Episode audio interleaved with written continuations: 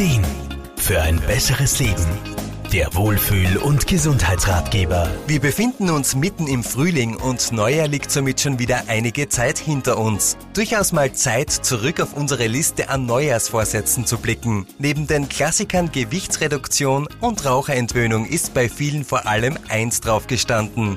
Stress reduzieren und mehr entspannen. Und für alle, bei denen das bis jetzt noch nicht so gut geklappt hat, hat Physiotherapeutin Elisabeth Fries Tipps parat. Was viele ja nicht bedenken, man kann nicht nur über den Kopf in einen entspannteren Zustand kommen, sondern auch über die Körperebene. Das bekannteste ist hier ja dieses Auspowern, was die aktiveren Menschen immer beim Sport betreiben. Wenn sich auszupowern aber nicht der geeignete Weg ist, gibt es natürlich auch andere Techniken, die über den Körper zur Entspannung führen können. Ein Beispiel dafür ist die progressive Muskelrelaxation nach Jakobsen. Da macht man zum Beispiel eine Faust ganz fest, noch fester und lässt dann wieder los. Da spürt man gerade im Seitenvergleich, wie entspannt die Hand danach ist. Das kann man mit anderen Muskeln genau gleich nachmachen, von Kopf bis Fuß sozusagen. Als Atemphysiotherapeutin verweist Elisabeth Fries aber auch vor allem auf die Atmung. Denn gerade die kann ein Schlüsselwerkzeug hin zur Entspannung sein. Vor allem die Bauchatmung ist wichtig. Dabei sollte man gut, langsam und tief über die Nase einatmen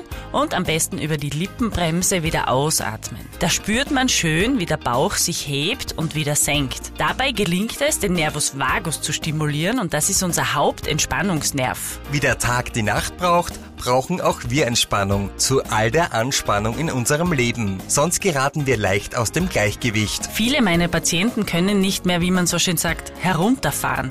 Die haben Schlafstörungen, haben unter anderem Wundheilungsstörungen oder nehmen sogar zu.